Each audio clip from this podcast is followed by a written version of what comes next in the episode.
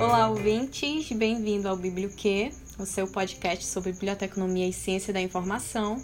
Eu sou Camila Silva, serei a co-mediadora deste episódio e hoje nós vamos tratar de um assunto sério, que é a Covid ou a mais conhecida como um novo coronavírus, né, Matheus? É isso aí, oi gente, eu sou o Matheus, como a Camila já disse, sou co-mediador do podcast Biblioquê e a gente vai trazer aqui um assunto muito importante para se tratar, né, que é o novo coronavírus e também compreender o papel do bibliotecário nesse momento. Exatamente, Matheus, e para nos ajudar a falar sobre essa temática, hoje nós trouxemos três convidados. O primeiro é o professor Carlos Wellington, o professor Carlos Wellington é doutor em políticas públicas pela Universidade Federal do Maranhão, é bibliotecário da UFMA também e atualmente também é professor da Universidade Estadual do Maranhão, é, pertencente ao Núcleo de Tecnologias para a Educação. Nossa próxima convidada é a professora Célia Barbalho, que é graduada em Biblioteconomia pela Universidade Federal do Amazonas e atualmente Realiza o estágio pós-doutoral no programa em Propriedade Intelectual e Transferência de Tecnologia para Inovação, ponto focal da, Universidade Federal do Rio de Janeiro. E também é professora titular da Universidade Federal do Amazonas. Seja muito bem-vinda, professora Célia. É, e hoje também contamos com a presença da professora Daniele Nomata. A professora Daniele é doutora em Ciência da Informação pela Universidade Federal de Santa Catarina também atualmente é coordenadora do curso de Biblioteconomia da UFAM. Olá a todos e todas que nos ouvem aqui no Biblioquê. Para mim é um imenso prazer estar aqui com a professora Daniela e a professora Célia, principalmente de um projeto que é oriundo da ação dos estudantes. Eu que sou que vim do movimento estudantil, fui do DA, fui do DCE, para mim é muito salutar. É, sou bibliotecário formado pela UFMA, doutor em políticas públicas também pela mesma instituição Atuo como bibliotecário pela UFMA e eu fazia parte da Comissão de Bibliotecas Prisionais da FEBAB, mas a nossa gestão já encerrou mas eu já estou novamente com a FEBAB, agora no grupo de trabalho de gênero e diversidade em bibliotecas. Oi, gente, boa noite. É um prazer imenso estar aqui. Esse que é um projeto muito ousado e muito bem conduzido pelos nossos alunos. Eu vou começar fazendo uma correção, né? Ele falou que é pós-doutoranda, na verdade, todos os, os, requisitos foram cumpridos. Eu só ainda não estou me colocando como pós-doutora porque a documentação ainda não foi entregue nesse momento de pandemia, né? as instituições estão meio é, em stand-by aguardando que as coisas se consolidem. Então, eu sou Célia, professora da UFAM, né? Também não vale a pena dizer quanto tempo, né, gente? Professora da UFAM e coordeno o grupo de pesquisa é, Gestão da Informação e do Conhecimento na Amazônia. É, olá, pessoal. Eu sou a professora Daniela Nomata, como me apresentaram, Matheus e Camila. É, eu estou como coordenadora atualmente do curso de Biblioteconomia da UFAM. É, também é, estou junto ao projeto Biblioquê, né, por isso é sempre um orgulho danado estar acompanhando, é, acompanho todos os episódios, né, é um, é um, orgulho danado estar acompanhando a evolução do, do projeto Biblioquê. Muito obrigado, sejam todos muito bem-vindos, tá bom? A presença de vocês nesse programa vai ser de um enorme valor, ok? E você que está nos escutando nesse momento, já lavou as suas mãos? Se você não lavou ainda, vai lavar e volta para ouvir a gente, tá bom? Se você está ouvindo esse episódio em maio de 2020, já sabe que estamos falando da Covid-19. É essa pandemia, né, que está afetando milhares de pessoas no mundo. E tudo começou na China, com o seu primeiro caso registrado no dia 31 de dezembro de 2019. Desde então, a Covid-19 se espalhou ao redor do mundo e a cada dia que passa, os números expressam a letalidade dessa doença. É isso aí, esse é o momento que não podíamos deixar de abordar sobre esse assunto diante desse vírus contagioso que causa doenças respiratórias e é importante estar alerta aos principais sintomas, como tosse, febre, coriza, dor de garganta, perda do paladar, olfato e também a falta de ar. Além disso, a Organização Mundial da Saúde informa a importância do uso de máscaras, manter as mãos limpas com, com sabão, álcool em gel 70%. Isso, Matheus. E vale lembrar que existem pessoas assintomáticas, né? Mas que estão passando o vírus. Por favor, sempre que for necessário sair de casa, usem máscaras e evitem tocar tanto no acessório, em rosto, como também no contato físico com outras pessoas, sempre mantendo uma distância de 2 metros no mínimo. Isso aí. E depois dessas informações básicas sobre o vírus, e também as recomendações do OMS, vale mencionar que em março desse ano, o Sistema Nacional de Bibliotecas Públicas orientou os bibliotecários sobre os cuidados que deviam ter quando trabalhavam diretamente com pessoas. E como a gente já sabe, as atividades foram suspensas ainda em março e apenas os serviços essenciais continuam funcionando, como farmácias, supermercados e hospitais que continuam é, mantendo os seus horários.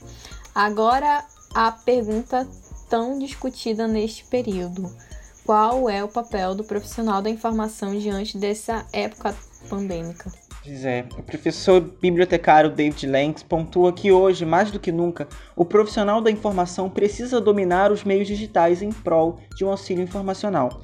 Completando essa ideia, ouso também dizer que é necessário para alcançarmos cada vez mais pessoas com com conteúdo de qualidade informativo e seguro, como o nosso podcast. Falando em fake news, não seria ótimo conseguirmos nos livrar dessa praga? Pois então, nós do Biblioquê temos alguns métodos que podem te ajudar a identificar notícias reais. É algo bem simples, mas que com a velocidade que consumimos notícias, repassamos essas notícias. Por exemplo, você checa a veracidade, do site ou consome de qualquer outro lugar? Será que esse autor, a autora, tem propriedade para falar do determinado assunto? Além de verificar datas das postagens, se não há uma opinião implícita naquele artigo ou site. Esses pontos realmente são muito importantes. A bibliotecária Débora Nascimento destaca sobre a contribuição dos bibliotecários nesse momento. É o nosso papel ser o agente mediador de informações nesse período. A gente pode levar em consideração que se um bibliotecário geralmente já ocupa um cargo essencial nesse momento de notícias, de notícias falsas, preconceitos e ignorâncias, o profissional da informação tem o dobro de responsabilidade. Então, é interessante que a gente entenda a perspectiva de vocês em relação a esse cenário que a gente está vivendo. É interessante saber como que vocês estão conseguindo lidar com esse momento, né? Qual foram as principais alterações na rotina de vocês? A mudança foi drástica, né? principalmente que eu faço parte aqui de vários coletivos, eu faço parte do Fórum Permanente Livro, Leitura, Literatura e Bibliotecas do Maranhão, onde a gente trabalha a questão das políticas públicas, controle social, participação popular. Faço parte de partido político também, faço parte de grupos sobre gênero e pesquisa. Então a gente teve que redimensionar, inclusive, as nossas atividades que a gente fazia na biblioteca de pós-graduação em Ciências Sociais, que é a biblioteca que eu atuo, e inclusive também a questão questão das aulas, só que eu atuo já na educação à distância, apesar de ter críticas em relação ao modelo e não ver ele como uma possibilidade real para solucionar o problema, como estão querendo colocar. Mas enfim, a gente resiste nesse sentido de entender que a gente foi posto numa situação que é uma pandemia, e com ela surgiram algumas outras questões. Eu tenho pesquisado muito a questão de fake news, pós-verdade, e a gente vê agora uma nova categoria de análise, inclusive para a biblioteconomia e ciência da informação, que é a questão da infodemia, né? Essa questão das pessoas se informarem única e exclusivamente através de fake news. E aí eu acho que o nosso papel nesse cenário é vital e importante, como também dos comunicólogos, as pessoas que trabalham com a comunicação social eu acho que nós temos esse papel principal. Mas eu acredito que, assim como as outras colegas, ah, nós tivemos uma mudança drástica e a gente percebe, inclusive, uma cobrança inumana de produção que a gente está numa situação onde a gente está preocupado com a saúde das pessoas e a gente vê uma cobrança por produção, ah, você, como se a gente estivesse de férias. Eu sempre reforço que férias é quando a gente está numa praia, a gente está tomando a nossa cerveja, a gente está curtindo, a gente está relaxando. Eu acredito que ninguém em sã consciência que tenha a cidadania, que trabalhe e exerça a cidadania, que se preocupe com o coletivo, vai estar numa situação de férias em casa como se nada tivesse acontecendo. Eu, particularmente, tenho ficado muito angustiado esses últimos dias. A gente vê que a coisa vai se alongando, se alongando, se alongando. e aí as pessoas se valem do discurso da economia disfarçado de outras coisas e a gente vê que a preocupação com as vidas realmente não assumem o protagonismo que deveriam ser. A gente cumpre o que nos é pedido, até porque eu sou funcionário federal, eu tenho que cumprir com algumas demandas que a gente pode cumprir remotamente, mas dizer que a gente está com a nossa saúde mental 100% não estamos, né? É, olha, é assim, foi uma ruptura, né? De qualquer forma. A gente estava acostumado com um ritmo de vida que de repente a gente teve que modificar. Eu, por muitos dias, logo no começo do isolamento, né, desse distanciamento, eu acordava e dizia assim, gente, isso é muito surreal, né? Eu não ter, eu ter que ficar trancada dentro de casa. Mas na verdade, eu fui aprendendo a conviver com essa situação, não é? E criando várias, várias formas de fazer com que esse, esse momento que a gente está passando, ele se transformasse em algo extremamente produtivo. Então, eu, eu ouso dizer para vocês que eu acho que hoje eu trabalho mais do que se eu não tivesse isolada. Porque é tanta coisa, vai aparecendo tanta coisa. Eu, a primeira coisa que eu fiz foi fazer uma lista do que eu tinha que eu queria resolver durante esse, esse, esse período, né? A minha lista não diminui nunca, né? Então, é assim, é muito, realmente a gente tem produzido muito, Carlos acentuou, a gente tem uma cobrança muito grande pela produtividade, mas acima de tudo, parece que a gente precisa esse, esse momento para resgatar algumas coisas que eu queria ter feito nunca fiz. Então eu vou aproveitar agora. E aí eu, isso foi aumentando a minha lista de uma maneira que eu olho para minha lista todo dia, mas eu não consigo, não vou dar conta. E hoje eu já estou até com medo que acabe esse período e a minha lista continue grande da forma como está não é? O, esse distanciamento social, ele, ele nos retirou o convívio, né, com as pessoas e, sem dúvida, isso é o que mais está sendo sentido nesse momento, né? Então, nós que temos esse privilégio de estar trabalhando em casa, né, o trabalho continua, a universidade continua, né? Por exemplo, nós estamos na Universidade Federal do Amazonas, que tem a sua que, que, teve as suas aulas suspensas, né? O calendário está suspenso por conta da pandemia, é, e isso afeta, é evidente, a nossa rotina de trabalho, né? O contato presencial ali, a sala de aula, então realmente não está sendo fácil é, construir essa, essa nova rotina, né? Então o me, eu tenho o mesmo sentimento que os colegas, né? Que professor Carlos e professora Célia, é, parece que a demanda, as demandas de trabalho só aumentaram, né? E isso acaba também é, é, pedindo muito, exigindo muito, porque você tem que lidar com, com, com a pandemia, né, com os dados. Nós estamos no estado do Amazonas, onde o, o número de casos são aumentam a cada dia, né? Nós temos um sistema é, de saúde colapsado, né? Isso é, é, de conhecimento de todos. Então, lidar com tudo isso, né? Lidar com as entregas de trabalho, com as reuniões virtuais, com é, o trabalho que não parou, né? Nós só deixamos de ir para a sala de aula. Então, também lidar com essa rotina de trabalho não é uma tarefa fácil. Exato. E o professor Carlos apontou algo muito interessante que é em relação a essa necessidade de ser produtivo o tempo todo e ninguém está bem em casa, sabe? Nós estamos em um momento que em um local que de certo modo é de lazer, é de descanso e ao mesmo tempo ele se tornou algo totalmente voltado ao trabalho. Então há um, uma ramificação nisso que de certo modo enlouquece o ser humano. Então nós não estamos em casa de uma maneira democrática, né? A gente está por pura necessidade de saúde mesmo. Quer dizer que assim, que, que é uma certa tensão, não é? É, é o que a Dani estava colocando e o que o Carlos colocou. Porque nós temos uma sensação emocional que é forte, porque nós não sabemos o que isso vai trazer para a gente posteriormente, não é?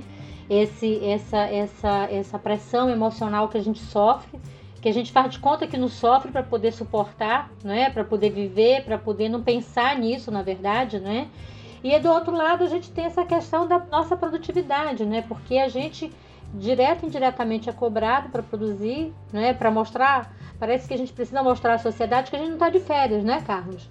Que a gente não está de férias porque a gente não está tomando a nossa cervejinha, a gente não está na nossa praia, nessas praias lindas lá do Maranhão, não é? A gente não tá, a gente está em casa trabalhando, gente, trabalhando muito, não é? E, e sendo demandado muito. Por quê?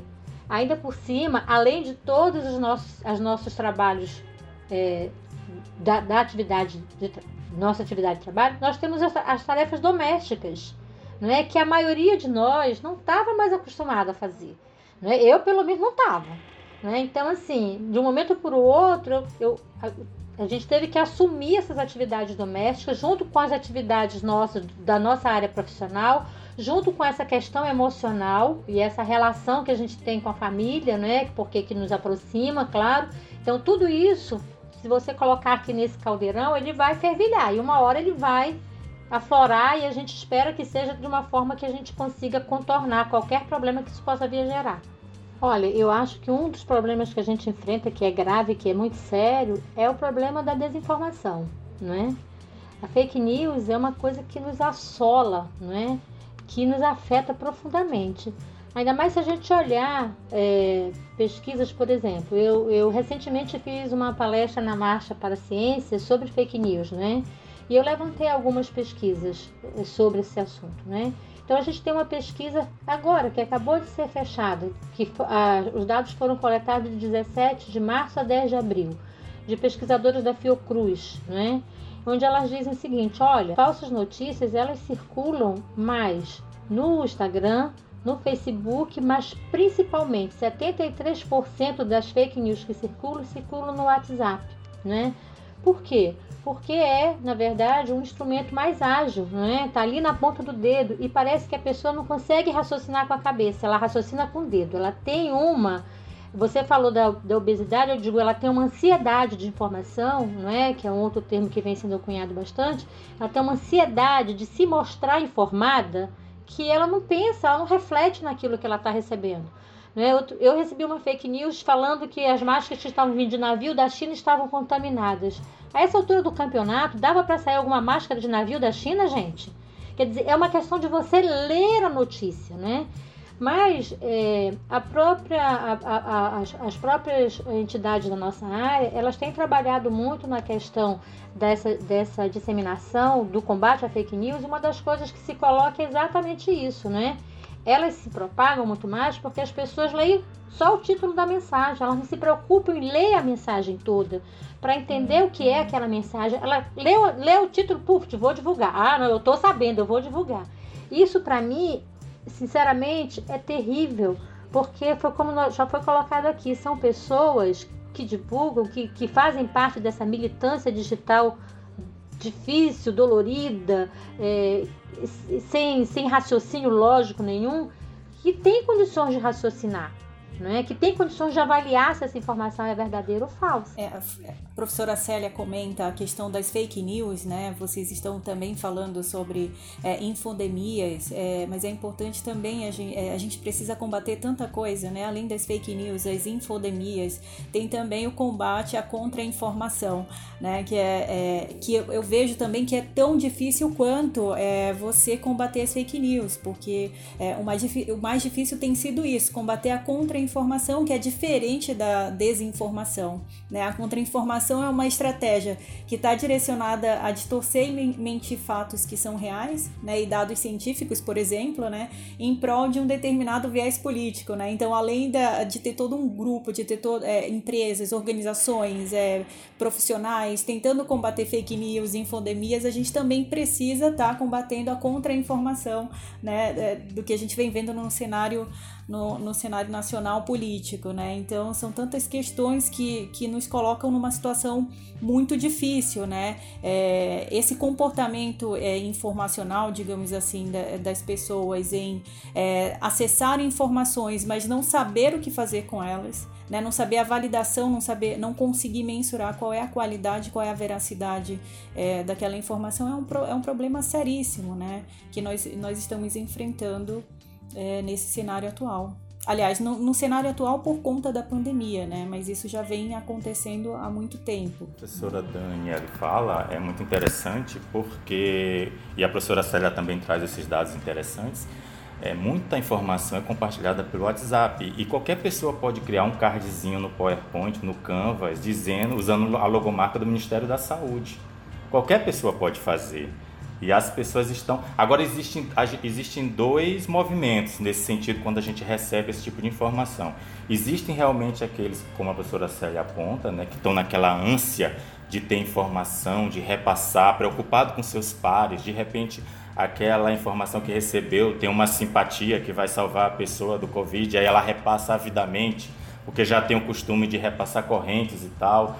E tem também a, a questão, que a Daniela também frisa, que é muito interessante, é a questão da desonestidade intelectual, que é aquela pessoa que sabe que aquela informação é inverídica, que sabe que ela é desonesta, mas sabe que ela possui um uso político ideológico que é isso que tem muito acontecido ultimamente, que é a utilização da informação como um instrumento político ideológico. E quando a gente vê o chefe do executivo também remando contra a maré da Organização Mundial da Saúde, do próprio ministério, que às vezes propõe uma atividade diferente do que ele propaga em um discurso, a gente percebe que a gente está no nau à deriva e eu sempre brinco que a gente não está no mesmo barco. No máximo, estamos no mesmo mar e no mar bravio. Alguns em seus iates de luxo e nós, a grande maioria, a classe trabalhadora, numa jangadinhas furada que a qualquer momento pode é, naufragar. Olha, existe algumas, alguns, alguns apontamentos, né? Muitos, muitos sites que combatem fake news, eles têm alguns apontamentos, né? É, que você pode identificar que isso não é uma, não é uma informação verídica.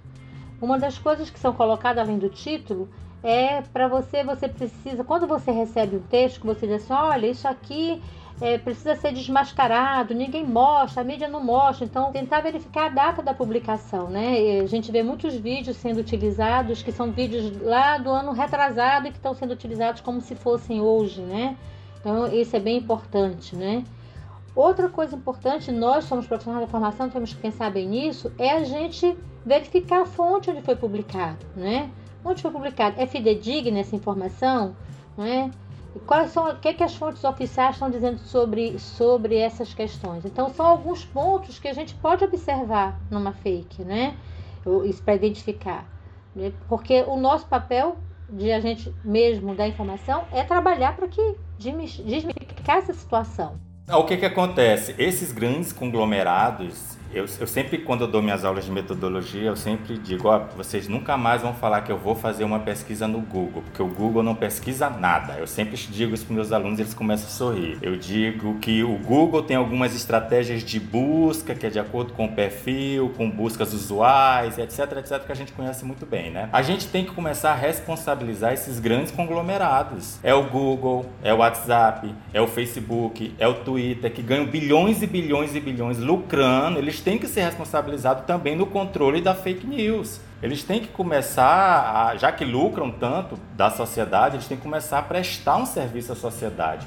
Então eles têm que utilizar mecanismos, criar mecanismos, eles têm essa responsabilidade. Porque se a gente for perceber, a mediação das relações sociais, trazendo a questão do Bauman, a questão da fluidez da, do, dos relacionamentos líquidos, eles estão sendo mediados pelas redes sociais. Então tem que ser responsabilizado. A gente também não pode cair naquele discurso de só responsabilizar as pessoas, as pessoas, a sociedade. A gente também tem que dar acesso ao que é de César. Esses grandes conglomerados informacionais recebem trilhões, bilhões. Eles têm que criar é, mecanismos também de combater a fake news. Ou então, no mínimo, serem responsabilizados também. Vários colegas que infelizmente têm compartilhado fake news que eu fico assim doido para colocar um processo no código de ética, porque nós temos a expertise em relação aos critérios de avaliação de fonte de dados. Como a professora Célia bem pontuou, a gente sabe identificar uma URL que inexistente, essa questão de uma, de uma notícia, a chamada muito alarmista, que vem com esse viés político ideológico que eu falei anteriormente. Então, eu acho que é, nós, né, nós profissionais que trabalhamos com a questão da informação, a gente tem a expertise nos critérios de avaliação em fontes de informação. Então, nosso compromisso ele quadriplica no sentido da gente não repassar fake news e chamar a atenção de quem. Eu já fui excluído de vários grupos de WhatsApp porque eu sempre chamo a atenção: olha, isso é fake news. Essa fonte não existe, não é um, não é um site confiável. As pessoas, ah, Carlos, é porque tu não sei o quê, tu, tu, tu, é, tu é brigão. Então, até quando a gente quer exercer o nosso trabalho de, de acompanhar e combater as fake news, a gente é rechaçado nesse sentido. Mas eu acho que a gente tem um compromisso ético-político de não deixar passar. Eu, inclusive, já briguei em grupos de WhatsApp da família, lá do setor onde eu trabalho, inclusive grupo de bibliotecários disseminando fake news. Eu digo, olha, gente, a gente tem, a gente tem todo o conhecimento em relação aos critérios de avaliação de fontes de dados, né? Nós temos, nós temos, não temos por que fazer essa prática recorrente, a não ser que exista desonestidade intelectual, exista alguma coisa por trás disso, né? Que a gente também sabe que existem pessoas e pessoas. É, infelizmente a gente tem esses grandes problemas e existem milhões de sites por aí que você pode criar sua fake news. E isso se espalha de uma forma horrível nas redes sociais, sabe? Cria sua fake news. Isso é tão alarmante e chega a ser preocupante. Fake news causa, causa morte, já tivemos várias mortes no Brasil, inclusive por conta de fake news. É, não sei se vocês lembram da, daquele caso que aconteceu de uma pessoa que disseram que tinha sido era uma era uma assassina de crianças e ela foi morta por isso. Era uma outra pessoa, né? Agora que já conversamos sobre a quebra de rotina, sobre como lidar com as notícias falsas e a importância né, do papel bibliotecário nesses afazeres, nós vamos falar sobre algumas iniciativas feitas por bibliotecários e cientistas da informação que estão oferecendo auxílio informativo nessa época pandêmica. A primeira delas é a Federal, a Federação de Associações de Bibliotecários, a FEBAB. A FEBAB criou a Informação em Quarentena, que é um boletim colaborativo de curadoria de conteúdo. Também existe o Instituto Brasileiro de Informação em Ciência e Tecnologia, o IBICT, que veio com a proposta do Ciência Aberta é Vida, que é basicamente um diretório de informações científicas e de acesso livre sobre o Covid-19. Também temos o Covid-I9, que é uma biblioteca digital colaborativa realizada pela Associação de Bibliotecários do Distrito Federal. Vale ressaltar também sobre o canal de comunicação da Universidade Federal do Rio de Janeiro, a UFRJ. O site da Unirio é www br comunicação social a gente pode divulgar ele futuramente é, lá esse site ele disponibiliza algumas informações e algum contato direto com o profissional da informação né? Que ele pode sanar algumas dúvidas acerca dessa, dessa temática. E além dos sites a gente está nessa era das lives né? Onde nós estamos sendo bombardeados a todo momento. Live saindo de todo o bueiro possível né? Nós temos iniciativas de alguns canais aí de biblioteconomia, nós temos o arroba Fora da Caixa, temos o Webconf, a, temos o MPDoc também, nós temos o Santa Biblioteconomia e muitos outros, se vocês quiserem citar algum aqui, também esteja realizando uma iniciativa isso, a gente vai falar agora, né, um pouco a gente já falou dos projetos, a gente vai falar do projeto dos nossos convidados da semana que, vai, que fazem parte da gestão de informação do conhecimento na Amazônia, que é o GICA. Então, podem falar um pouco sobre ele. GICA é um grupo de pesquisa vinculado é, ao, ao curso de biblioteconomia, porque está na liderança da professora Célia Simonetti. É, o GICA é um grupo de pesquisa em gestão da informação e do conhecimento na Amazônia né? Então, a constituição do, desse grupo de pesquisa, as linhas de pesquisa, elas refletem um processo de gestão da informação e do conhecimento. Né? A gente está falando de acesso, tratamento, compartilhamento e uso, uso e avaliação dessas informações. Né? Então, esse é o diferencial do grupo, é isso que o grupo faz e ele pensa na Amazônia enquanto contexto. Né? Então, tudo isso que a gente veio falando, né? É, o, a busca, o acesso, o compartilhamento, o uso e avaliação de informações num contexto amazônico. Né? Então, a entrega, aquilo que nós fazemos é estudar e, é, metodologias, ferramentas, né, produzir conhecimento efetivamente que possam melhorar os processos e as necessidades da nossa região. Né? Então é isso que o GICA faz, na sua essência, o GICA ele é, é, é, o que, é o que ele se propõe a fazer. No momento atual é evidente, né, o GICA não ficaria de fora, né, é, esse momento em que nós passamos da pandemia, nós do GICA é, estamos fazendo um trabalho diferencial, né, tentando atuar nessas frentes, né, como muito bem, como vai colocar muito bem a professora Célia, os projetos, as parcerias, tá? Olha, o GICA é um grupo de pesquisa muito efervescente. As pessoas não conseguem ficar quietas, né? Então, assim, quando nós nos vimos nessa situação do isolamento social, o GICA começou a se movimentar. E a inquietação foi: o que, é que a gente pode fazer né, para contribuir, para o que, que a gente pode fazer nessa situação toda. Então, a primeira preocupação do GICA foi reunir lá na página dele várias dessas iniciativas que você postou aí estão lá na página do GICA. Então, a nossa preocupação foi primeiro em reunir quem, o que, que a gente tem de fontes de informação. Então, a gente começou a observar que muitas das bases pagas disponibilizaram informações de alta qualidade, né? informação científica de alta qualidade. Então nós começamos ali, reunindo quem eram essas bases, explicando um pouco o que elas eram, e aí foram surgindo essas, essas iniciativas. Então nós fomos reunindo no portal do GICA essas iniciativas. E a cada semana a gente vai colocando uma iniciativa nova, vai tratando de expor é, o que, que as pessoas estão fazendo. Onde é que eu vou encontrar informação que seja informação confiável, de fontes que sejam relevantes. Essa foi a primeira ideia do GICA. Né? E aí disso surgiu uma parceria com a Secretaria de Ciência e Tecnologia do nosso estado, Ciência, Tecnologia e Inovação, né, que permitiu essa parceria que a gente começasse a divulgar mais ampliadamente ainda as, as informações e essas iniciativas, né? E por outro lado, o GICA começou a se preocupar, nós somos gestão da informação e do conhecimento, então vamos, pera lá, vamos olhar o que é isso.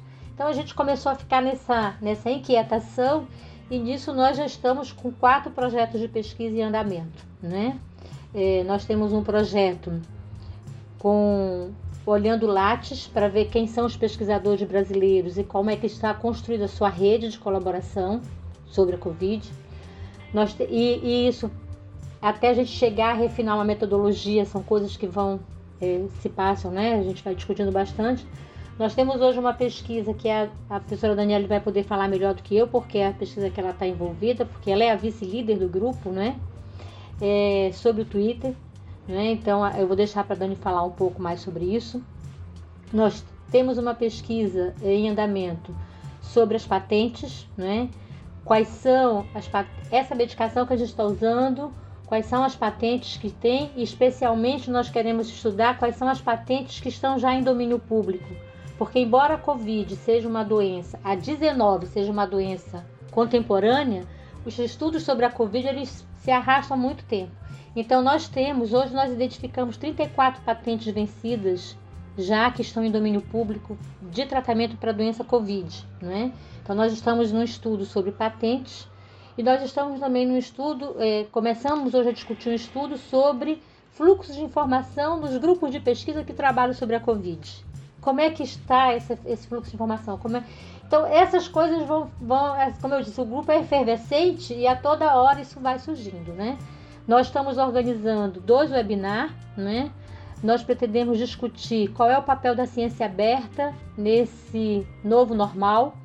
E para isso nós vamos contar com a presença da doutora Bianca Amaro, do IBICT, vai discutir conosco é, sobre isso. E nós também vamos discutir o que, que é a humanidade digital e qual é o impacto disso na área da ciência da informação. Então essas são algumas das iniciativas que o GICA está trabalhando, né? Mas é como eu disse para vocês, são acontecem, né? E são outros, por exemplo, nós temos um nós coordenamos o projeto da Rede Norte de Repositórios.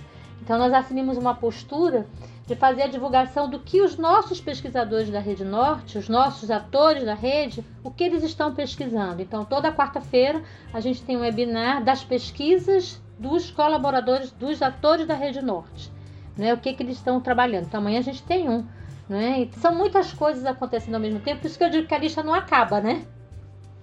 Como a gente costuma dizer, não acaba nem fica pouco, né? É importante é, sinalizar também que o, o GICA, além dele ser um grupo de pesquisa que vem colaborando com outras frentes, né, como a Secretaria do Estado de Ciência, Tecnologia e Inovação e Educação Profissional né, do Amazonas. É, o GICA também é apo apoiador no subcomitê Covid-19 da Universidade Federal do Amazonas, né? então ele, ele está na, em várias frentes atuando com essa função de fomentar informações a respeito do Covid, da pandemia.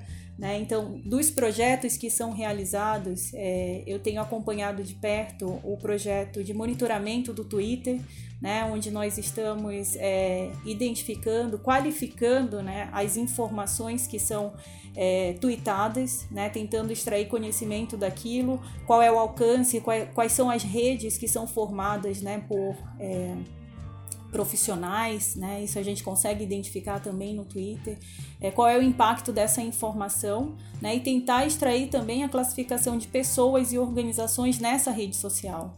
Né? Então, é, a gente tem, enquanto grupo, né, a gente está produzindo é, ciência, está produzindo conhecimento também, é, a gente se pergunta qual, se existe alguma relação daquilo que é tweetado né, com o que é veiculado nas grandes mídias, por exemplo. Né? Então, a, o grupo tem se debruçado no estudo, na identificação dessas questões, né, monitorando, é, por exemplo, uma das linhas, do, uma das frentes de trabalho do, do GICA é fazer esse monitoramento do Twitter. Né? Sim, professora, por que a escolha do Twitter?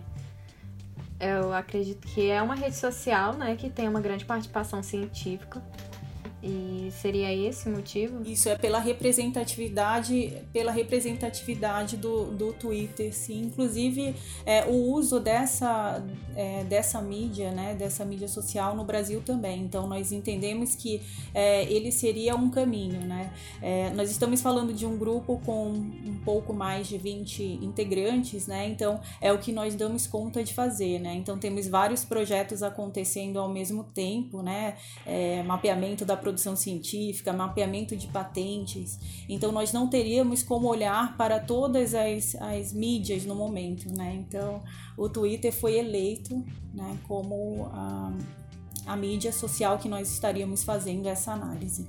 É, o Twitter é, acho que, uma das redes sociais que tem maiores fontes de informação. Pelo menos para mim, eu acordo, abro o Twitter e vejo o que está acontecendo no mundo. É a minha primeira fonte de informação é o Twitter. Quem está nos ouvindo também pode é, passar a seguir o Gica nas redes sociais, né? Arroba gp.gica. Né? Além do, do Instagram, nós também mantemos um website, né? gica.fan.edu.br é, as duas é, plataformas, digamos assim, elas são é, o mecanismo que o GICA tem para divulgar as suas informações, as nossas informações, os nossos trabalhos, as notícias, né? É, os vídeos, dentre, dentre tantas outras ações que nós realizamos no contexto científico, né? Então, todas essas parcerias também que nós estamos assumindo, aquilo que gera algum produto informativo, ele também é, é, é tratado né, para ser veiculado nessas mídias. Né? Então, a ideia, nós temos uma equipe de comunicação também, né? nossa intenção ela vai para além dessa aproximação por, por meio das redes sociais, né? Nós buscamos, enquanto é, grupo de pesquisa, é, sermos úteis, né? É, e também, é, de alguma forma, nós estamos aí é, militando né, ao combate às fake news, à desinformação, à contra-informação e essas infodemias da forma como nós podemos. Né? Então, é, é, eu acho que é importante a gente também estar tá, é, deixando isso deixando, divulgando isso aqui no podcast Biblioquê. Eu tô com uma inveja, uma inveja boa do de todas as atividades desenvolvidas pelo GICA e dizer que nós aqui do Maranhão, né, nós somos vizinhos, apesar de sermos Nordeste, mas nós somos Amazônia Legal, então já fica de antemão uma possível parceria com a Universidade Federal do Maranhão pela Diretoria Integrada de Bibliotecas da UFMA não, mas nós não temos preconceito não, viu, Carlos? Querendo se associar ao Gica, vai ser um prazer recebê-lo. Você, ouvinte, está percebendo que durante esse episódio parcerias já estão sendo realizadas. é de nosso interesse. E gostei muito da fala da professora Célia, principalmente no sentido quando ela fala do retorno que a universidade dá para a sociedade, porque constantemente nós somos cobrados em relação a saídos além muros da universidade. E é uma cobrança é, fidedigna, né? O contribuinte, o cidadão e a cidadã quer ver o retorno é, daquele espaço de produção do conhecimento para a sua vida real, para a sua materialidade. Mas no momento em que a gente disponibiliza a informação acadêmica, a informação científica, a gente percebe o retorno dessa, dessa disseminação, desse acesso, no sentido da materialidade dos pesquisadores, dos profissionais, principalmente os profissionais da área da saúde nesse momento, que se instrumentalizam com o que está sendo produzido, o que está sendo discutido, e a gente percebe que a própria Covid-19 ela não é um consenso entre os pares na área da saúde. Muita coisa tem se falado, muita coisa tem se dito, e não se chega a nenhum consenso, né? Só em relação às medidas de prevenção. É, existe uma, uma mídia muito grande em cima da cloroquina. A gente, a gente entende que a sociedade ela tem um anseio por uma cura. Né? Ela quer ver essa peste, essa pandemia erradicada, finalizada. E aí, quando alguém aparece dizendo que existe uma possibilidade de cura, as pessoas se agarram a isso como uma panaceia vinda dos céus. E a gente tem que entender que é o um momento de desespero. Mas é o momento também de entender que a gente está lidando com vidas, né? Então, nenhum medicamento, ninguém em sã consciência, ninguém que trabalha com método científico, que trabalha com a produção na universidade, que faz pesquisa, sabe que nada pode ser aplicado sem uma base de estudos, de aplicabilidade em cima daquilo que está se propondo a disponibilizar para a sociedade. Ninguém vai a, a gente estaria até ferindo a ética nesse sentido. É, olha, me preocupa muito mesmo essa questão da, da, do que o Carlos colocou bem, né? Eu acho que ela é bem preocupante, porque esse discurso de que 70% da população vai pegar a Covid, então vamos logo abrir, vamos. Isso é muito irresponsável, não é? Por quê? Porque a gente sabe que se 70% da população vai pegar a Covid, nós não temos, nós não temos como tratar isso. Ninguém tem no mundo, não é?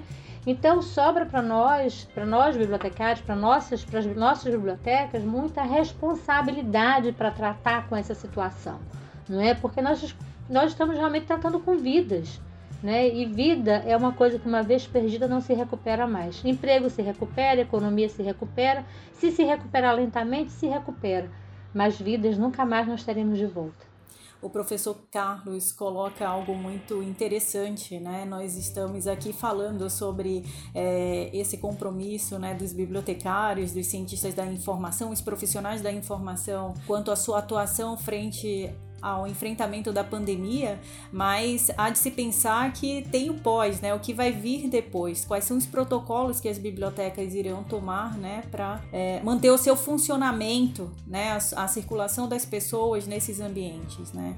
Eu costumo dizer que cada área do conhecimento e profissão ela tem o seu compromisso com o enfrentamento da pandemia, né? Os, os profissionais da saúde tratam os pacientes afetados pelo vírus, os cientistas estão correndo, né? de forma intensa para é, seja para encontrar uma cura ou mesmo é, a corrida pela descoberta de algum antídoto ou coisa do tipo, né? É, nós da biblioteconomia, da ciência da informação, temos a função é, de direcionar, levar informação correta, né? Informação tratada pa, para, para a sociedade, né? Para os pesquisadores, fomentar isso nesses nesses ambientes, mas tem também as bibliotecas, né? toda a sua importância diante do que vai vir, né? É, as universidades também precisam ser pensadas, né? Porque quando a gente pensa é ali que, que, que estarão é, é, a, a, aglomeração de pessoas, né? Então todo mundo vai ter que pensar, mas o que eu queria deixar como mensagem é exatamente esse compromisso que cada profissão tem, né? que cada área do conhecimento tem é, com o enfrentamento e com o pensar do que vai vir. Né? A professora Célia, lá no início da fala dela, ela comentava sobre o novo normal, né? então a gente já tem algumas iniciativas é, esses dias, né? mesmo aconteceu a a, a, Universidade Nacional Autônoma do México, né, produzindo um fórum é, virtual para tratar exatamente das bibliotecas frente à Covid-19, né? Como é que vai ser, como é que as bibliotecas irão responder para essa nova realidade global, né? Então isso é bem interessante também a gente está pontuando aqui. Poxa, nosso episódio de hoje chegou ao fim. Então, muito obrigado pela participação dos nossos convidados. Obrigada, gente. Foi um prazer imenso. Estamos à disposição. Se não pela gente, mas qualquer membro do GICA pode ser convidado para participar do Biblioquê. Vai ser um prazer imenso. Eu agradeço a participação. É sempre muito bom estar é, entre os colegas de forma virtual, né, já que estamos no distanciamento social, respeitando o distanciamento social. Foi muito produtivo e muito interessante trazer essa abordagem né, que fala exatamente do papel do bibliotecário, das iniciativas da área. Então é um prazer enorme, estamos aqui é, disponível sempre que possível. É, sigam o Biblioquê nas redes sociais, arroba Biblioquê no Instagram e no Twitter tá bom? E não se esqueçam de ouvir os nossos, nossos outros episódios que são muito interessantes também, tá bom?